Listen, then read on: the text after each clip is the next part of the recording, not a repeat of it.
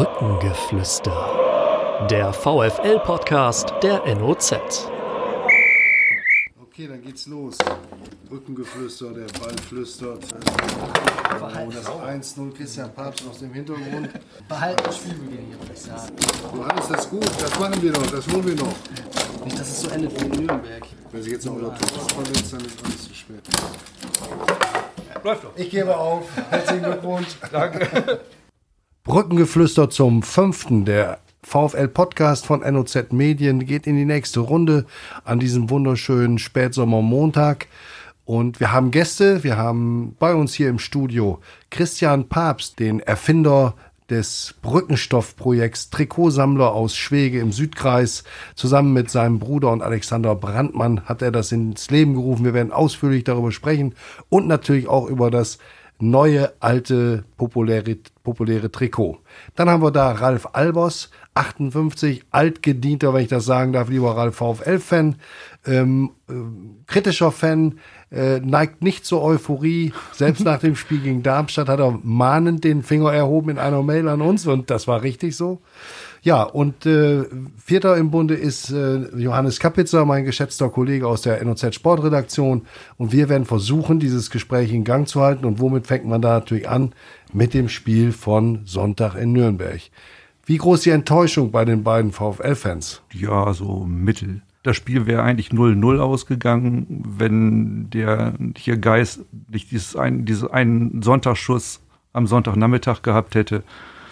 Also ich glaube nicht, dass, dass seine Mannschaft gewonnen hätte. Die haben sich halt gegenseitig neutralisiert. Hier weitgehend so intensives Spiel heißt ja auch nie, dass das so ein Tolles Grand, Spiel. so ein grandro grandioses Festival wie Montagabend hier ist. Ja, also, ja so, ein- so, ein- so ein Ding wie, wie, wie gestern kann mal passieren. Ja. Christian, war die, Ent- war die Euphorie vielleicht schon ein bisschen zu hoch? Wir haben so vorher gesprochen mit Leuten, die alle gesagt haben, ja, jetzt fahren die nach Nürnberg und da setzen die den nächsten Punkt. Mhm. Das war so ein bisschen die Hoffnung. So, man hat da mal bis zum Darmstadt-Spiel immer nach hinten geguckt, auch wenn es nur zwei, drei Spieltage waren. Und dann auf einmal hatte man diese Spiele dann gegen ähm, Darmstadt, hat man schon gedacht, Mensch, jetzt mal in Nürnberg nachlegen, mal gucken, wo wir am Ende dann rauskommen. Ja. Aber ich glaube, im Endeffekt war es dann auch verdient, die 0-1-Niederlage. Und ähm, ja, aber aufgrund des Spielverlaufs, es hätte auch natürlich anders laufen können, wenn wir jetzt nicht so oft verletzungsbedingt hätten wechseln müssen. Ja. Ja. Man muss dann aber auch sagen, es ist ein Bundesliga-Absteiger. Da darf man auch Ja, irgendwann mal genau, als VfL ja. Osnabrück verlieren, auch wenn man vorher auf Platz drei oder vier steht. Das ist ja so früh in der Saison auch noch nicht das, was Ja. hinterher in der Endabrechnung dabei rauskommt und dabei Genau. rauskommen soll. Ne? Einer der, wie sagt er noch, Fantastic Four, Tune. Ja. Und die, die strittige Szene, das Tor von Anis Oaim, was nicht gegeben wurde, wir haben auch diskutiert gestern an den, am Fernsehen und, und äh, Stefan hat dann auch in Nürnberg, Stefan Alberti, nachgefragt. Wie habt ihr das gesehen? Muss man da das aktive Abseits erkennen oder sehen? Ralf? In der, sag ich mal so, in der Bezirksliga, wo mit drei Schiedsrichtern gepfiffen wird oder so ein Spiel geleitet wird, wäre das Ding höchstwahrscheinlich durchgegangen. Weil Haider ja erkannt hat, ich bin hier falsch, ist zurückgelaufen und ja, sein aktives Eingreifen ins Spiel war jetzt Bein hochgehoben. Das siehst du nicht spontan. Das siehst du halt eben nur in der dritten oder vierten Wiederholung. Also ich ich glaube, dass vor, vor dem Videoschiedsrichter wäre das Tor gegeben worden. Oder der, oder der, der Linienrichter hätte hier ab äh, hier Heiderstellung einfach hier dann die Fahne hochgehoben. Auf jeden Fall jetzt nicht solche Diskussionen gegeben. Ja, Ja. Mögt ihr das? Gefällt euch das? Ja, also mir gefällt das nicht so sehr mit dem Videoschiedsrichter, weil man sieht auch da wieder ein klares Ja und Nein gibt's da auch nicht. Es wird immer zur Diskussion kommen. Und so, ja, so als Fan, wenn man dann im Stadion ist, das ist dann schon so ein bisschen, wenn man erstmal warten muss, ob man jetzt wirklich richtig jubeln darf. Ja. Gestern, gestern war es vielleicht eine 49, 51 Entscheidung. Also Ja. ein knappes Ding, ja. Ja, würde ich auch sagen. Gut, aber jetzt geht's ja weiter gegen Karlsruhe. Ähm, nächstes Heimspiel am Sonntag um 13.30 Uhr. Ist das eine coole Anschlusszeit? Gefällt euch das? Ralf? man hat sich die ganzen letzten Jahre dran gewöhnt, um das um um zwei, Samstag um zwei. Samstag um zwei, Samstag um zwei Uhr. Meine Frau fragt dann immer, was machst du denn jetzt hier zu Hause? ja, und dieses, diese, diese aufgeteilten Anstoßzeiten, ja, man muss halt eben gucken, dass, das nur daran liegt, weil die Überweisung von der DFL ein bisschen heftiger ist als die von Magenta. Mhm. Wobei ist Sonntagmittag nicht besser als Samstagmittag, wenn ich jetzt an die Leute denke, die vielleicht im Verein tätig sind, die auch arbeiten müssen im Einzelhandel oder sonst wo, die gar nicht hingehen können. Das konnten. Ist, ja, das, das ist unterschiedlich. Auf der anderen Seite, Samstag ist ja im Prinzip noch so ein halber Arbeitstag. Und wenn man dann da hingeht, also jetzt ohne berufliche Verpflichtung, ist das was anderes, wenn zum Beispiel hier Sonntag ist und dann die Familie mal hier Zeit, freie Zeit haben möchte. Mhm. Christian? Ja, ist bei mir genauso. Also man hatte sich jetzt so schön an den Samstag gewöhnt über Jahre. Und ähm, ja, wenn man jetzt auf einmal Sonntag spielt, dann sagt die Familie dann auch manchmal, Kind, können wir mal wieder was zusammen machen, ja. Und für uns? Ja, es ist eigentlich ganz spannend zu sehen. Also für uns ist der Sonntag ja eh ein Arbeitstag. Insofern ähm, ändert sich da nicht viel, aber dadurch, dass der Sonntag immer relativ voll ist, äh, kommt so ein VfL-Spiel natürlich nicht nur gelegen, weil dann nochmal ein, zwei Leute immer damit voll beschäftigt sind. Ne? Was ja ganz interessant ist zu sehen, sind die Zuschauerzahlen. Da lassen wir uns am Sonntag gegen Karlsruhe mal überraschen, ähm, wie weit hat das so eine Auswirkung, dass viele dann selber Fußball spielen müssen oder Amateurfußball spielen oder mhm. mit der Familie unterwegs sein wollen. Mhm. Wir haben Montag gegen Darmstadt eigentlich gemerkt, so Montagabend, auch wenn viele Fans dagegen sind, ähm, ist es doch ein Zeitpunkt, wo die, die am Samstag arbeiten müssen oder am Sonntag äh, mit der Familie draußen sind, am Montagabend Zeit haben und sagen, oh, dann gehe ich halt montags. Also es gibt immer Argumente dafür und dagegen zu sagen, passt gerade gut rein, der Termin oder nicht. Der, der Haupt hier Negativpunkt, wie er so von, von dieser Ultraseite aus gesehen wird, ist ja immer auswärts. Weil die, Richtig. Also ich für, für ein Heimspiel fand das Montagabend echt toll. War klasse. Ja. Gut, wenn, wenn du da natürlich hier guckst, wenn, wenn Leute, wenn du jetzt ein Auswärt, aus Darmstädter Sicht die ganze Sache gesehen, war das nicht so ideal, weil die hatten ja so ein paar Kilometer noch vor sich. Die mussten zumindest den halben Montag Urlaub nehmen. Ja. Und wenn es noch ein bisschen länger wird, die Fahrt, dann ist auch der Dienstag irgendwann geschluckt. Und genau. dann wird es schon schwierig. Und für die ist natürlich auswärts dann auch die größere Aufgabe. Denn auswärts zu, zu supporten ist für die Mannschaft natürlich auch wichtig und ähm, hilfreich. Ja. Mhm. Wir kommen zur Kleiderordnung. Was mhm. tragen unsere Gäste heute? Also, ich muss sagen, Ralf, du hast das richtig elegant gelöst. Du bist nicht im Trikot gekommen, du bist Ostkurvengänger, das, das weiß ich.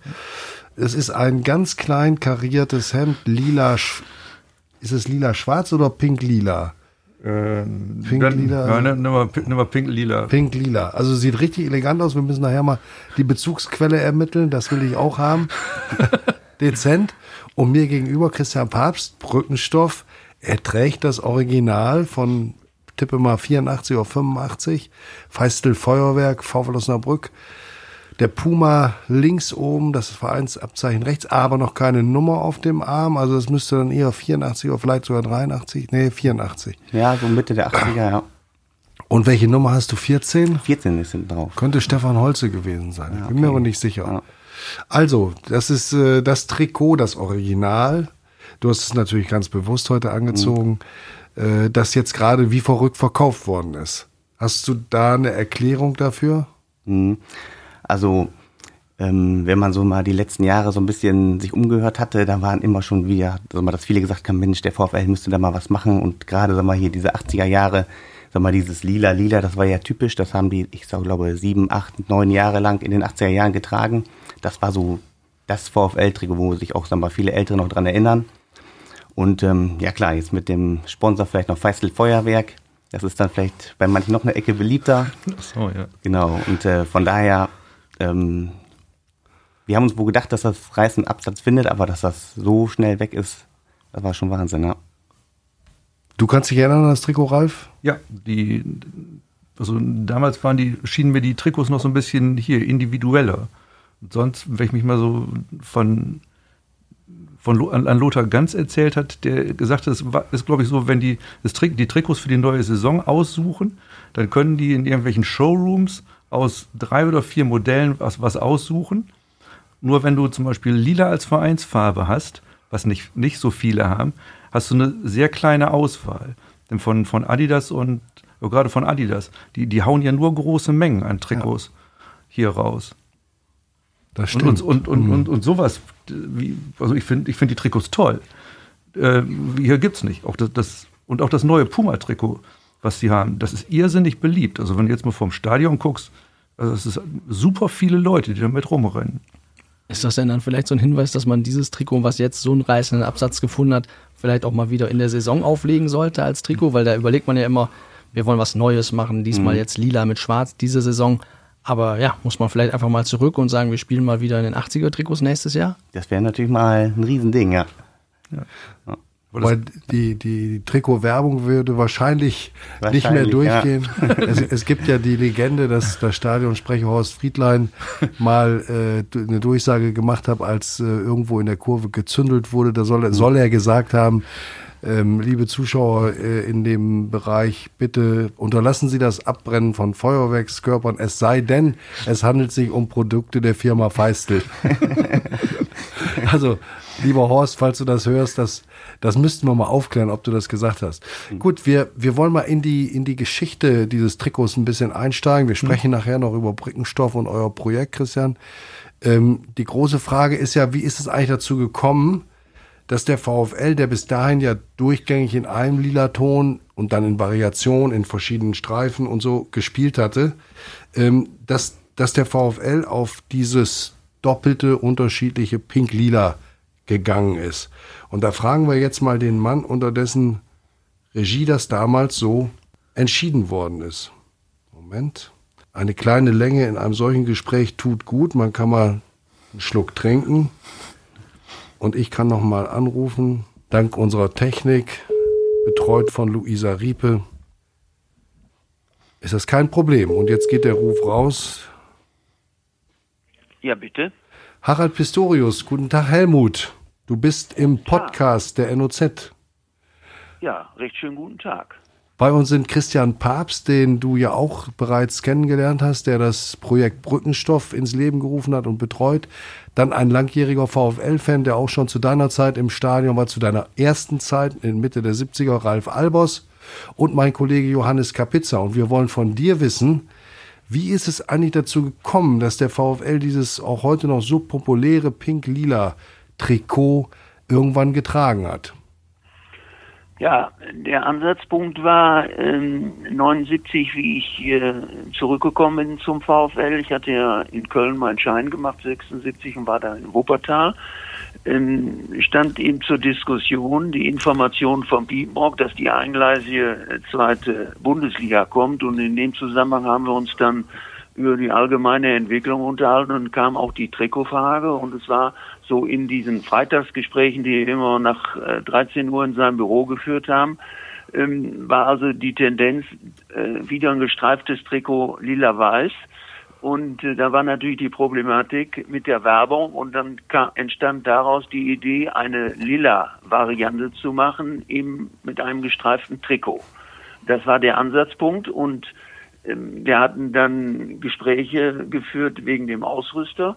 Da hatten wir die Situation, dass wir am letzten Spieltag, äh, wann ist das gewesen, 79, 80, 80 abgestiegen waren, hatten Vertrag mit Adidas und in dem Vertrag stand drin, ähm, bei Abstieg am letzten Spieltag Vertragsende. Und dann haben wir Verhandlungen mit Puma geführt, mit denen klargekommen und dann sind wir ja äh, nicht abgestiegen, weil ja dann im Nachhinein äh, St. Pauli und Westfalia Herne durch Lizenzentzüge rausging und wir sind dann drin geblieben und dann hat es ja auch einen Rechtsstreit gegeben zwischen VfL und Adidas, wo wir dann ja verdonnert worden sind, noch eine Saison die äh, Adidas-Trikots zu tragen. Parallel dazu hatten wir die ähm, Puma-Geschichte und ähm, Puma wollte ja in den Markt hinein. Wir hatten ja zu dem Zeitpunkt zwei Anbieter, Adidas und Puma, mehr war das ja nicht. Ich sag mal Bundesliga Adidas mit äh, 13 Vereinen, äh, Puma mit 5, der Kopf war Gladbach. Und die waren natürlich dann interessiert, weil die dann auch anfingen mit Textilien und Trikots äh, das Ganze zu machen und haben uns dann, und das ist eigentlich der Schlüssel bei der ganzen Geschichte gewesen, weil die auch selber ja neu produzieren mussten, dann stellte sich heraus, dass die Trikots also eine Firma in äh, Lohne, Löning da machte und dann dahin gefahren, was können wir jetzt in Lilla machen? Und dann sagt die, ja, aber den Stoff machen wir nicht. Das macht eine Firma, die den Stoff webt in Melle. Dann dahin gefahren nach Melle und die waren alle sehr kooperativ Und dann die Idee vom Piepenbrock mit den Streifen, ja, können wir ihnen mal Stoff machen. Ja, dann haben die Muster gemacht und in dem Zusammenhang auch alternativ ein paar Meter gemacht mit Piepenbrock mit seinem Logo statt Streifen. Ja, und dann wurde äh, zwei, drei Mustertrikots gemacht und dann freitags bei Piepenbrock im Büro die Dinge angezogen und dann war sie von vornherein klar mit dem Firmenlogo, geht nicht, weil fünf Meter weg fällt das nicht auf und dann war da die Entscheidung mit dem mit der lila Variante, so ist es zu dem Streifentrikot gekommen. Mhm. Freut dich das, dass das jetzt bei der Neuauflage so populär war, dass es innerhalb von zwei Tagen vergriffen war? Ähm, ich habe das natürlich, verfolge das logischerweise und ähm, mit dem Feedback oder mit dem Hintergrund, mit dem Fundus, ähm, habe ich mich natürlich auch nochmal bei Papst in seinem äh, Brückenstoff äh, da nochmal sachkundig gemacht. Wir haben ja ein oder zwei Gespräche da schon mal geführt, schon vor einiger Zeit. Und ähm, ich glaube, das ist mir dann bei dieser Sache aufgefallen, der die Trikotgeschichte heute ist ja jedes Jahr neues Trikot, Marketing, Trikot verkaufen. Zum damaligen Zeitpunkt gab es Satz Trikots von 15 Trikots von 2 bis 16, da kam kein Name des Spielers drauf, nichts. Und dadurch auch nicht jedes Jahr neues Design. Und wenn ich das richtig sehe, haben wir, glaube ich, fast zehn Jahre in diesem gestreiften Trikot gespielt, mit der Ergänzung als Gag mit den äh, Nummern und Hose und was wir dann alles so äh, gemacht haben. Das war ja jetzt nicht von Puma, das ein Designer oder das machte, sondern das kam aus dem Verein heraus. Und ich glaube, dass über diesen langen Zeitraum dieses gestreifte Trikot, fast zehn Jahre, glaube ich, das hat irgendwie in Osnabrück Bestand dass jetzt diese Feistel-Geschichte dazu kommt, von der Werbung her, hängt wahrscheinlich damit zusammen, dass wir Feistel ähm, ja äh, nach dem Wiederaufstieg getragen haben und dann wurde ja äh, Rolf Grünter Trainer, die beste äh, Zweitliga ergibt, dass dieser sportliche Erfolg die zwei Jahre mit dazu beigetragen hat, dass dieses Trikot so populär ist. Mhm. Ist Spekulation aber so aus dem Gedächtnis, wenn man so auch ähm, die Situation in Osnabrück insgesamt stellen wird, des VfL und das Ganze so sieht, glaube ich, ist das ein entscheidender Grund, dass dieses Streifentrikot, ja, ein Jahrzehnt, das war das Trikot, wer da jetzt an Werbung drauf war, sag ich mal, zweitrangig. Gut. Zum damaligen Zeitpunkt, nicht aus heutiger Sicht. Aus heutiger Sicht würde es möglicherweise auch nicht genehmigt werden. Wie? Feistel Feuerwerk? Ja, gut, das ist natürlich, heute ist das Comedy, da muss man ja auch deutlich wie das Ganze zustande gekommen ist. Wie ich äh, 76, äh, 5, äh, ja, 76 weg, hatte Bietenbrock dreieinhalbtausend Angestellte und in der Zwischenzeit bis 79 wiedergekommen, hatte der in Frankfurt äh, eine Firma gekauft, dazu gekauft, die den gesamten Frankfurter Airport äh, putzte mit 8000 Mitarbeitern. Und in dieser Firmengruppe die, gab es eine Firma Feistel, ähm, ähm, äh, Planol Chemie, die hat für die Putzen die Chemie produziert und Feistel in Grünstadt, Feuerwerk. So, und dadurch hatte natürlich äh, Bimorg durch zusätzliche Firmen Gestaltungsmöglichkeit aus den Werbeetats. Heute unvorstellbar, dass man äh, Feistel Feuerwerk, also für Feuerwerk, für Pyrotechnik, Werbung. Das ist seinerzeit hm. vom DFB die Trikotwerbung genehmigt worden. Ja. Da hat keiner irgendwelche Einwände gehabt mit Feistel Feuerwerk. Christian, du hast ja. noch mal die Möglichkeit, Herrn Kalthoff, den langjährigen Manager in zwei oder in sogar in drei Epochen ähm, des VfL Osnabrück zu fragen in deiner ganz persönlichen Trikotsammlung. Vielleicht kann er dir auch noch helfen, irgendwas zu besorgen. Ich weiß es nicht. Ja, gerne. Auf ja. jeden Fall. Äh, wir hatten ja schon mal, äh, ich glaube, vor zwei Wochen sowas telefoniert. Und da hatten wir schon mal gesagt, dass wir so ein bisschen uns austauschen wollen und vielleicht auch ein bisschen was niederschreiben, dass man da so ein bisschen das auf der Homepage dann auch historisch ein bisschen aufarbeitet, was, warum damals so getragen worden ist, was der Hintergrund war. Genau. Helmut, du standst auch auf dem allerersten äh, Mannschaftsfoto, auf dem der VfL eine Werbung hatte. Das war, das war ihr Platz 1974, als die zweite Liga begann, ne? Als die zweite Liga Nord gegründet wurde. Ja, ja. Das war, da fing das mit der Trikotwerbung an. Ähm, dass das genehmigt wurde, dass man das machen konnte mit Mastjägermeister etc. pp. Hm. Und dann kam der Kontakt mit äh, ihr Platz Osnabrücker Unternehmen und die haben das dann zwei Jahre gemacht und äh, da erinnere ich mich noch dran, da war ich ja Co-Trainer bei Ox, das waren so ja die Anfänge. Also wenn man das so sieht, von 74 bis heute äh, ist ja eine gewaltige Entwicklung. Mhm. Darüber müssen wir, darüber müssen wir noch mal ausführlich äh, sprechen. Dann holen wir dich aus Münster direkt hier an den Tisch. Für heute war es das. Vielen Dank für die erhellenden Ausführungen zum Thema Trikot von aus den 80er Jahren, das berühmte pink-lila Trikot. Vielen Dank, Helmut. Ich wünsche dir eine schöne Woche. Wir bleiben in Verbindung und bis bald. Alles Gute. Grüße an die Runde. Tschüss. Danke. Tschüss. Ich hatte ganz vergessen zu sagen, dass er der Manager war. Ich setze das immer so voraus, ja. weil wir noch einen relativ regelmäßigen Austausch haben. Aber du kennst ihn ja zum Beispiel gar nicht. Johannes. Nur vom Telefon. Weil er mal anruft zwischendurch, aber nicht. Oder auch mal live. Er ist ja auch mal da in der Sportredaktion, hat mal vorbeigeguckt. Aber ja, so regelmäßig spricht man nicht mit ihm. Gut. Gehen wir noch mal zu der Trikotwahl und zu diesem Verkauf, Ralf. Hast du ein Trikot bekommen? Hättest du dir gerne eins gekauft? Oder bist du einer derjenigen, die gerne eins hätten, aber keins bekommen haben? Äh, nee, hier keiner von der Sorte. Ich, ich habe jetzt die, dieses, dieses neue hier Puma-Trikot mit dem hier T-Sieb hier Muster vorne, vorne drauf gekriegt. Äh, das hier finde ich also hier sehr gelungen. Und äh, ich bin also nicht so ein Sammler. Also mir, mir reicht, wenn ich also eins zum, äh, zum, zum Stadion habe, eins zum Sport, ja. Und das Baumwolle in Blockstreifen dieses Einsteigermodell, ja, das liegt halt im Schrank. Welches ist das? Also, ich wollte fragen, wie viel sind es eigentlich insgesamt dann? Also wie viele Trikots hängen dann zu Hause? Ja, es schlagen ja zwei Herzen in meiner Brust. Das ist ja, das ist ja nicht nur VfL, ist auch noch Werder Bremen mit dabei. Also, ja, dann, aber fünf oder sechs, aber überhaupt kein Vergleich zu, hier Familie Papst, was, was, die, was die da zusammensammeln. Das finde ich hier sehr eindrucksvoll. Wie viel sind es da bei dir? Ähm, also wie schon mal gesagt, bei uns bei Brückenstoff, wir sind halt zu dritt. Und sag mal, zusammen, ich glaube, wir haben so um die 380 Trikots oder so. Ja, im Moment, ist, das, ist ja. das im Moment schon ein Lagerproblem? Ja, es wird langsam zum Lagerproblem. Angefangen hast du im Kinderzimmer, ne? Ja, die liegen jetzt auch noch bei meinem Sohn im Schrank. Zum Glück, also bisher meldet er noch keine Ansprüche an, an den Schrank, aber das wird sich auch irgendwann ändern, ja. Wie ist das losgegangen? Wann, was war der Impuls? Äh, du machst das zusammen mit Alexander Brandmann, einem guten Freund, und mit deinem Bruder Marius. Mhm. Was war der auslösende Faktor, dass ihr gesagt habt, jetzt sammeln wir Trikots? Ja, das war irgendwie so 2008. Also ich habe mich immer schon so ein bisschen für Sachen interessiert, so ältere Sachen, die, sag mal, schon jahrzehntelang irgendwo liegen.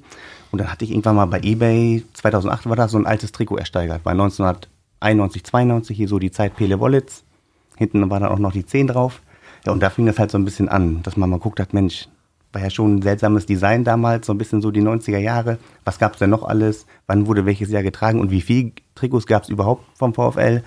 Ja, und so kam dann irgendwie eins zum anderen. Dann hat man auf einmal ja 10 gehabt, dann 20 und dann wird das halt immer mehr. Ja. Wie ist das, wenn man mit mehreren Leuten zusammensammelt? Früher hat man ja seine Autos auch auf dem, nach dem Spielen wieder heimlich auseinandersortiert und, und, ganz genau geguckt, wer, wem gehört welches und äh, keiner gibt was ab. Wie ist das, wenn man Trikots sammelt und da sind ja echte Schätze und Schätzchen dabei und dann sagt man, das war meins, das war deins und äh, mhm. hängt sie alle zusammen in den gleichen Schrank. Äh, ja. Da weiß doch jeder, wem welches gehört oder legt da einer Wert drauf oder? Also sind schon grundsätzlich drei unterschiedliche Sammlungen, so dass jeder ähm, ja, jeder versucht halt irgendwie so mal so ein älteres Exemplar zu, kommen, zu bekommen. Und ähm, wenn dann mal jemand eins hat, was dem anderen noch fehlt, dann tauscht man auch mal. Aber sagen wir mal so Brückenstoff, das machen wir zusammen, dass wir da ähm, auf der Homepage die Trikots ausstellen oder zur Saisoneröffnung beim VfL, wenn wir da mal irgendwie ein paar Trikots ausstellen, dann, dass wir das dann auch zusammen machen. Ja.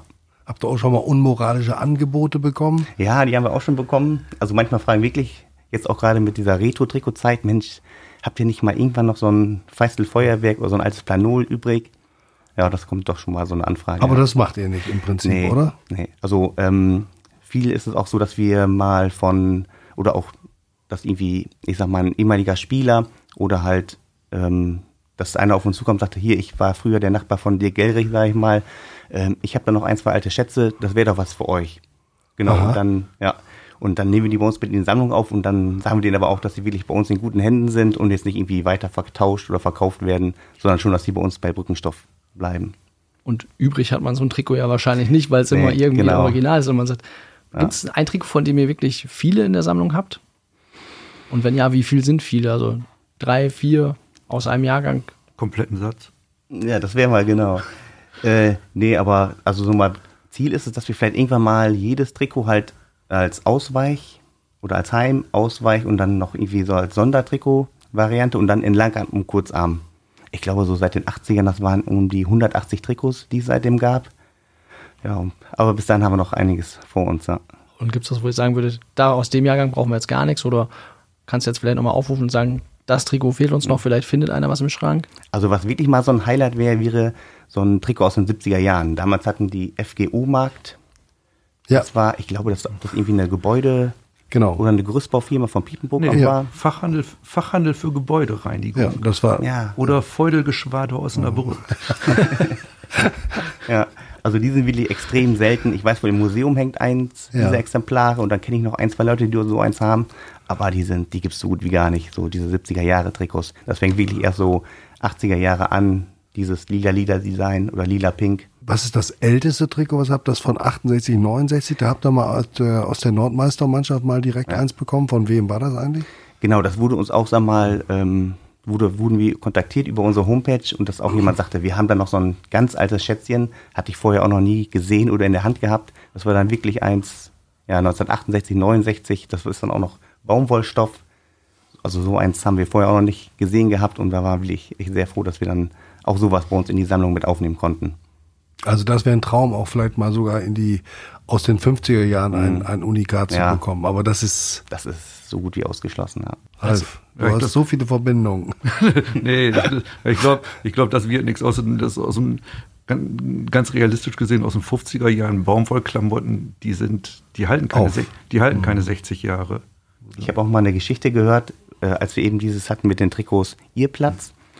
Ähm, da hat mir mal jemand die Geschichte erzählt, dass man damals auch diese Trikots, als die nicht mehr gebraucht worden sind, über hatten und dann, ich weiß gar nicht, ob dann, da stand irgendwie mal in den 80er Jahren oder so oder 70er Jahren so ein Umbau am Stadion an und da hat man alle die Trikots, die halt damals nicht mehr gebraucht worden sind, die ganzen Baumwolldinger, da unter die Tribüne gepackt und dann zubetoniert und wurden dann so entsorgt, zumindest. Das ist ja Frevel. Ja, Was machen die eigentlich jetzt mit den Trikots? Die, das wechselt ja von, von Saison zu Saison und die kriegen ja von, von Puma, also weiß nicht, auf jeden Fall für die, für die erste Mannschaft, ich weiß nicht, ob, wie, wie es mit den Jugendmannschaften ist. Die kriegen ja hier jede Menge hier Trikots von denen auch zur Verfügung gestellt, die letztlich dann immer am letzten Spieltag dann über sind. Ja, ich glaube. Also unbegrenzt Trikots bekommen die Spieler ja auch nicht. Ich glaube, die können nicht jedes Spiel äh, äh, Trikots ins Publikum werfen oder für sich tauschen. Ähm, und am Ende der Saison wird jeder Spieler auch, auch für sich eins behalten. Die sammeln ja inzwischen alle, ne? Ich kenne das auch so, dass wahrscheinlich ein gewisses Kontingent da ist an Trikots, die man in der Saison verbrauchen darf, weil ja auch mal irgendwas beim Zweikampf drauf Ja, geht und ja, ja, klar. alles danach müssen die Spieler dann auch schon wieder einkaufen.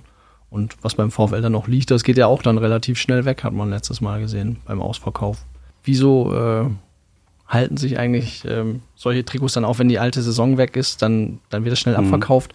Ähm, ist das für euch so ein Punkt, wo man dann sagen könnte, jetzt können wir noch zuschlagen, günstig nochmal ein paar Trikots organisieren für die Sammlung oder? Ja, ab und zu ist das so. Ich meine, wir tragen ja auch gerne mal so ein Trikot im Stadion oder zum, wenn wir selber Fußball spielen oder laufen gehen, da hat man dann schon, dass man guckt, wenn man dann noch eins an dem Fanshop ergattert, was man dann für solche Zwecke anzieht. Aber die ganz alten Trikots, die ziehst du nicht an, die hängen Nee, wirklich nur im Schrank. Genau. Ja. Auch nicht ins Stadion?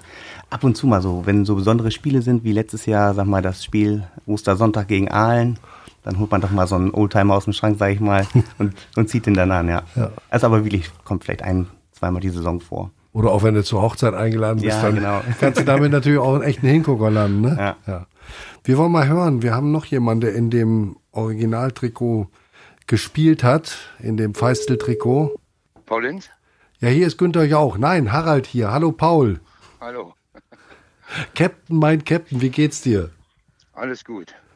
Du bist zugeschaltet beim NOZ Podcast, also benimm dich. Ich sag dir mal, wer hier in der Runde ist. Christian Papst. Der sammelt alte VfL-Trikots und hat mittlerweile knapp 400. Dann ist hier Ralf Albers, ein langjähriger VfL-Gänger, der sich auch noch sehr gut an deine Tore erinnern kann. Und mein Kollege Johannes Kapitzer redet mit. Und ich halte mich gleich zurück, aber du hast mitbekommen, dass euer Trikot von der großen Mannschaft aus der Mitte der 80er Jahre aufstieg und bis in die Spitzengruppe der zweiten Bundesliga vorgedrungen, dass das hier rasenden Absatz bei einer Neuauflage gefunden hat. Bist du ein bisschen stolz?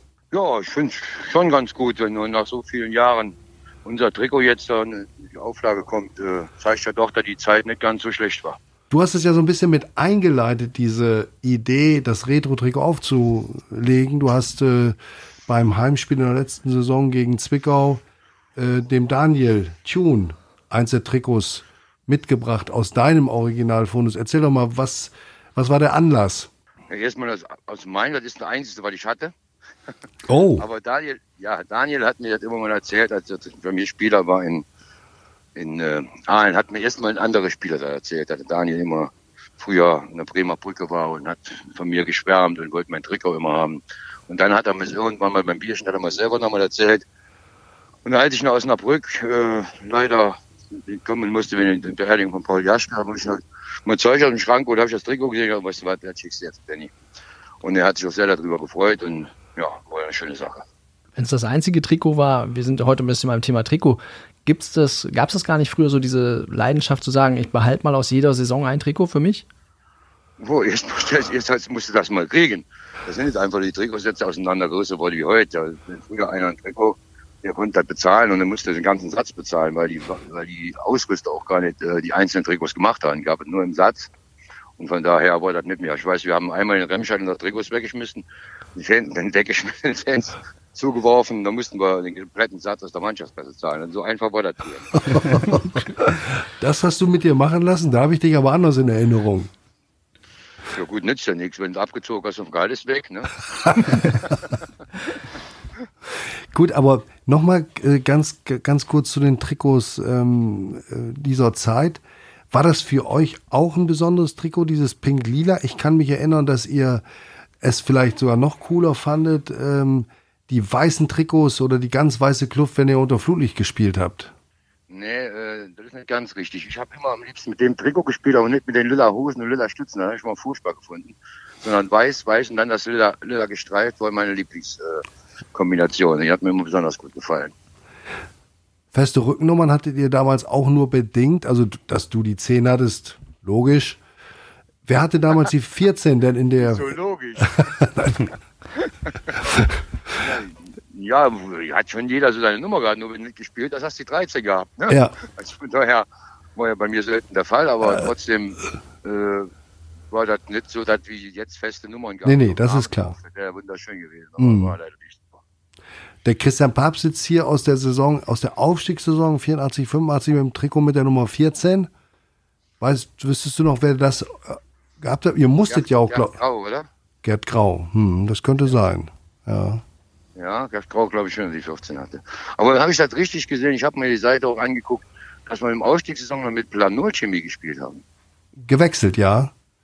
Ja, aber in der Aufstiegssaison haben wir noch damit gespielt. Ja, ja. Ja, habe ich nämlich gestern. Ich habe gestern nämlich mal die Seite geguckt. Schon interessant, muss man sagen. Ja. Was der Trikots. Allerdings muss man sagen, danach waren noch ein paar ganz, ganz schön hässliche dabei. Aber Paul, äh, du erinnerst dich, dass du auch mal durchgesetzt habt, dass ihr in einem Trikot, das auch nicht gerade besonders hübsch war, aber keine Werbung hatte, gespielt habt, ne? Was? Naja, denk mal an das Spiel bei Stuttgarter Kickers. Da seid ihr aufgelaufen wie die Kanarienvögel in Gelb und habt äh, keine, habt nicht mal das Piepenbrock-P auf der Brust gehabt. Ist das wahr? Na, Ich habe da durchgesetzt. Wieso habe ich da durchgesetzt? ihr wolltet irgendwie, äh, irgendein Aberglaube. Da hattet ihr eine Serie und habt dann gesagt, dass da muss ein anderes Trikot her. Ich weiß es nicht. Also das war auf jeden Fall so, Piepenbrock war stocksauer, weil, weil in der Sportschau sieben Minuten kam und keiner seine Werbung sah. Wo, wo war die, wo wir 6-1 verloren haben? Nee, 2-0, kurz vor der Winterpause. Tut mir leid, Harald. Kann mich nicht dran erinnern. Müsste ich jetzt lügen. Das müssen wir nächstes Jahr im Sommer äh, besprechen. Genau. Vielleicht Dann- wissen die anderen ja noch. Ich bin ja schon ein bisschen älter. Ja, das stimmt. Merkt man dir aber nicht an. Dankeschön. Wie, Dir die, auch nicht. Danke, darauf habe ich jetzt, die Pause habe ich extra dafür eingebaut. Hab ich mir gedacht. Du musst doch irgendwas sagen, irgendwas machen. Aber erzähl doch ein bisschen, ihr trefft euch ja nächstes Jahr wieder äh, im Sommer in Meppen diesmal bei Arne Helmer. Die Mannschaft von 85 und die in den Jahren danach gespielt habt. Alle fünf Jahre habt ihr euch seit 1995 getroffen. Mhm. Jetzt sind wir, jetzt, nee, nee, wir haben uns jetzt die letzten, Die sind ein bisschen äh, kürzer geworden, die Distanzen, weil wir ja auch älter werden. Ne? Ach so. wir treffen uns jetzt öfters. Ja, das ist meistens aber nur immer die Aufstiegsmannschaft plus Icke und plus Uwe Josch, sonst sind eigentlich keine mehr dabei. Und von den zwei Jahren eigentlich. Eigentlich vom Ausstiegsjahr und von dem Jahr danach. Oder von dem, nee, Jahr danach hatten wir, glaube ich, gar keinen Neuzugang. Icke und Uwe sind auf jeden Fall auch immer dabei. Und von daher treffen wir uns immer vor drei Jahren, glaube ich, waren sie immer hier bei mir. In Trier war auch schön, waren nur die Schweiz für die meisten, weil ja die meisten von oben irgendwo herkommen. Und jetzt hat Arne mit, äh, mit Icke das organisiert, wir dann im Emsland machen. Ist für mich auch schön. Ich war bei beiden Vereinen tätig, also daher ist das für mich auch schön. Und es ist immer wunderschön, wenn man die Jungs so wieder sieht. Leider sind ja schon zwei nicht mehr dabei, mit Willi Brocksen und Paul Jaschke. Aber trotzdem freut man sich immer wieder, wenn man die anderen wieder sieht und äh, ja, ein paar Bierchen trinken kann. Und jetzt wollen sie sogar noch mal ist immer toller mit den Jungs. Aber Kleinfeld, oder? Hoffe ich doch stark. Aber es ist schon der, etwas. Der mir ein bisschen zu gut, wenn man ja. Okay. Paul, ähm, du verfolgst den Weg des VfL. Sagst du vielleicht zum Abschluss noch einen Satz von deinen Eindrücken zur aktuellen Situation? Ja, super, also muss man echt sagen. Ich habe das Spiel auch im Fernsehen gesehen, 4-0. Das war schon sensationell gut, das muss man einfach sagen. Also muss da Danny doch gut aufgepasst haben bei mir. war ein Witz. Und jetzt kam das 0-1 in Nürnberg. Ja, gut, war schon ein bisschen geärgert. Also kurz vor Schluss, also zehn Minuten vor Schluss noch ein Ding. Ich habe da doch während dem Arbeiten auf dem Handy ein bisschen verfolgt. Hat mich ein bisschen geärgert, dass das blöde 1-0 da fällt. Aber in Nürnberg darf man mal verlieren. Muss ich jetzt auch den Kirch, bisschen im Dorf lassen, gucken, mal die Punkte zu Hause holen und erstmal drin bleibt. Paul, du hast gerade gesagt, du arbeitest noch. Du hast eine Fußball-Golfanlage in, der, in der Nähe von Trier. Und das ist viel Arbeit, oder? Wenn ich will, ja. Das heißt, wenn ich alles selber mache, ja, weil ich auch meistens mache, habe aber noch ein, zwei Jungs, die mir ein bisschen helfen, die kommen immer donnerstags und machen dann diese schweren Arbeiten wie die Hintern, dieses drumherum sauber vom Gras und so. Mähen tue ich immer selber, da lasse ich keinen ran.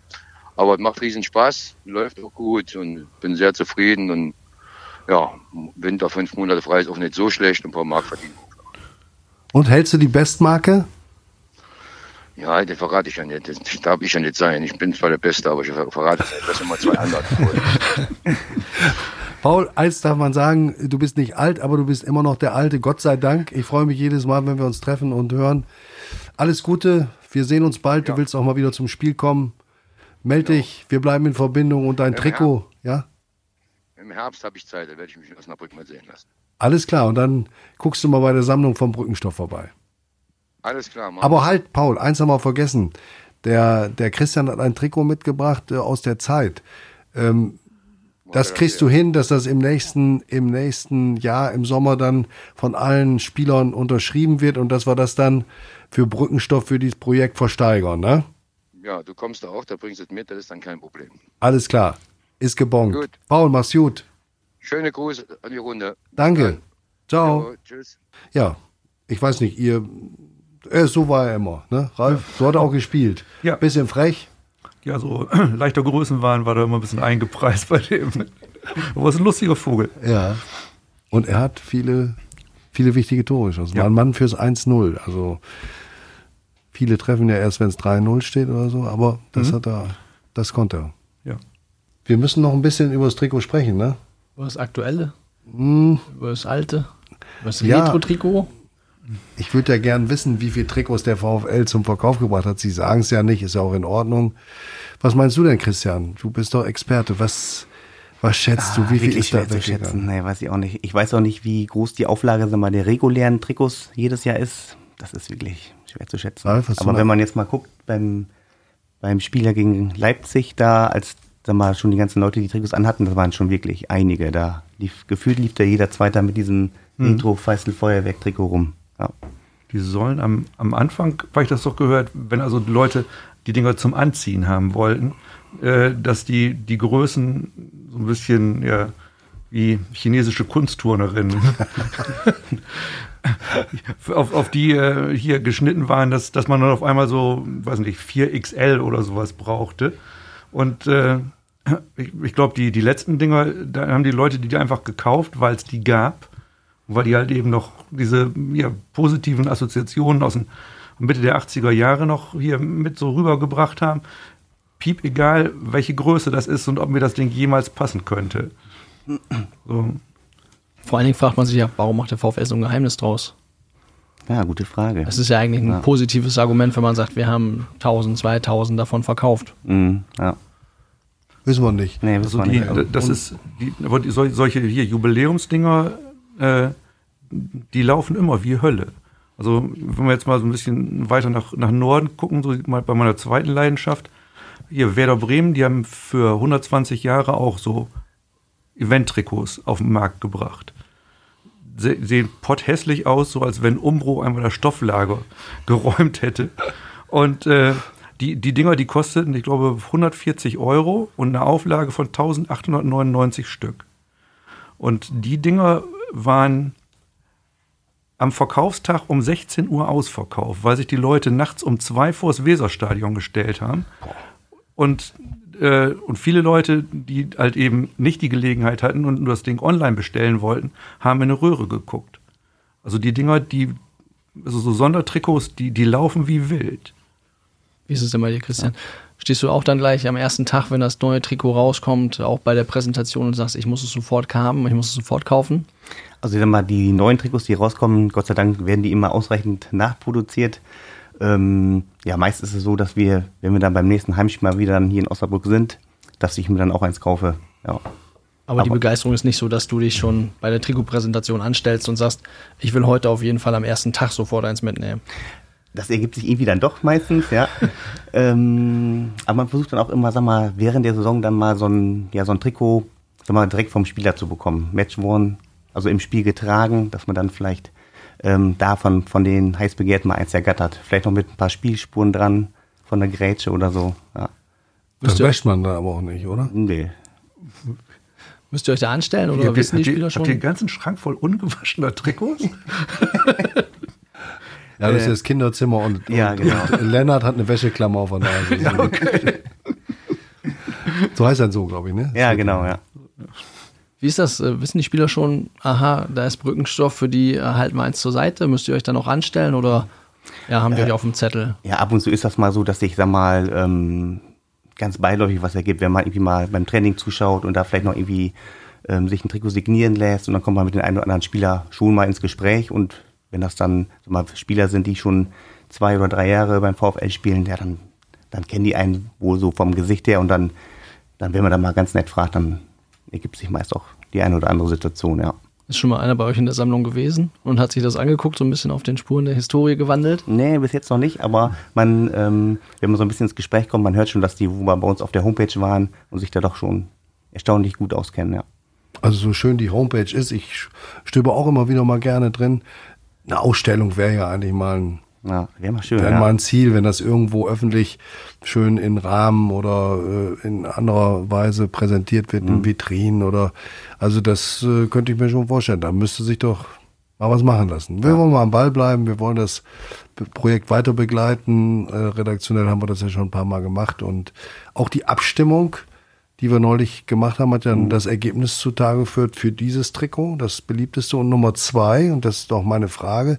Was glaubst du denn, welches Trikot wird der VfL, der ja nochmal eine Retro-Nummer starten wird? Er wird das andere nicht auflegen, was manch einen verwundert. Aber er will nochmal ein Retro-Trikot machen. Wird das dann der, der Nummer zwei, das Nummer zwei äh, Trikot sein? Das war ja, glaube ich, das Wir sind die Osnabrücker mit den Querstreifen Ja, genau. weiß-lila. Ne? Ja. Das war bei der Abstimmung die Nummer zwei. Mm, Genau. Das ist noch nicht so alt, das war 2014, 15. Mm, Was ich vielleicht mal ganz schön fände, was wir vorhin auch schon mal eingangs hatten, dass die auch früher oft in Weiß gespielt haben, auch in der Bremer Brücke unter Flutlicht. Ja. Wenn sie da nochmal was in die Richtung auflegen würden, vielleicht vorne mit dem Piepenbrook P, dann in Weiß und dann vielleicht auch zusammen mit Puma, das wäre schon eine Hausnummer. Ralf, hättest du ein Lieblingstrikot, wenn du jetzt bestimmen könntest, was die Retro Nummer zwei werden soll? Wüsste ich auswendig jetzt, um, wüsste ich nicht. Also die, was, was Christian anhat, also das war auch so hier mein Favorit. Das ist die, und diese hier, wir sind die Osnabrücker, hat es, glaube ich, nur sehr weit geschafft, weil das halt eben frei von Sponsoren ist. Und, und so, solche hier, also nicht, nicht sponsorbedruckten Trikots, die, die laufen auch hier wie bescheuert.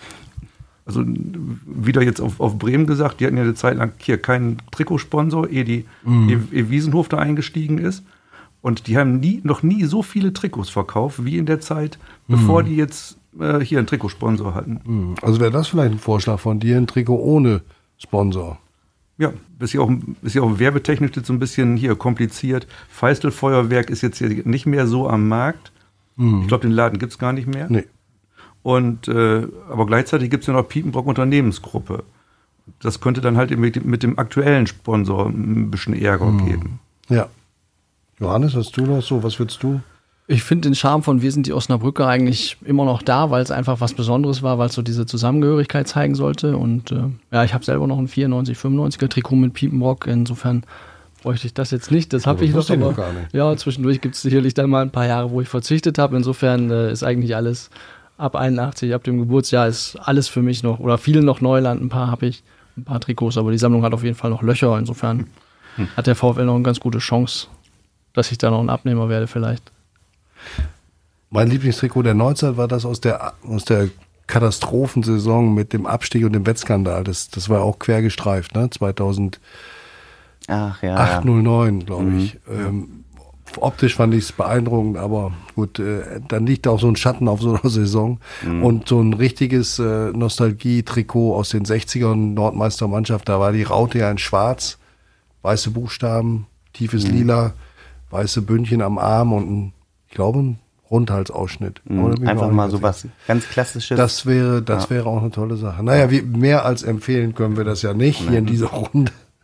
Und ähm, ja, dann würde ich mich bedanken bei Christian Papst, brückenstoff.de, bei Ralf Albers, der äh, wirklich äh, als einer der VfL-Fans äh, bei uns in der Redaktion auch bekannt ist, mit dem wir gern mal kritisch diskutieren, der immer interessante Anmerkungen hat und sehr viel Fachwissen und uns eint auch diese Zuneigung zu Werder. Das kann ich ja hier mal unter uns sagen. Und Johannes, danke, dass du dabei warst. Ich hoffe, es hat dir auch Spaß gemacht. Ist ja nicht unsere erste Profession, hier am Mikro zu sitzen. Ne? Ja, aber auch für die Premiere kann man es ja mal ausprobieren und hat ganz Spaß gemacht. Wenn es demnächst den Werder-Podcast gibt, da weiß ich nicht, ob ich dann dabei bin, aber beim VfL kann ich auch ein bisschen was zu sagen. Alles klar. Vielen Dank. Das war der fünfte Podcast. Der nächste wird in der kommenden Woche ausgestrahlt oder zum Download bereitgestellt.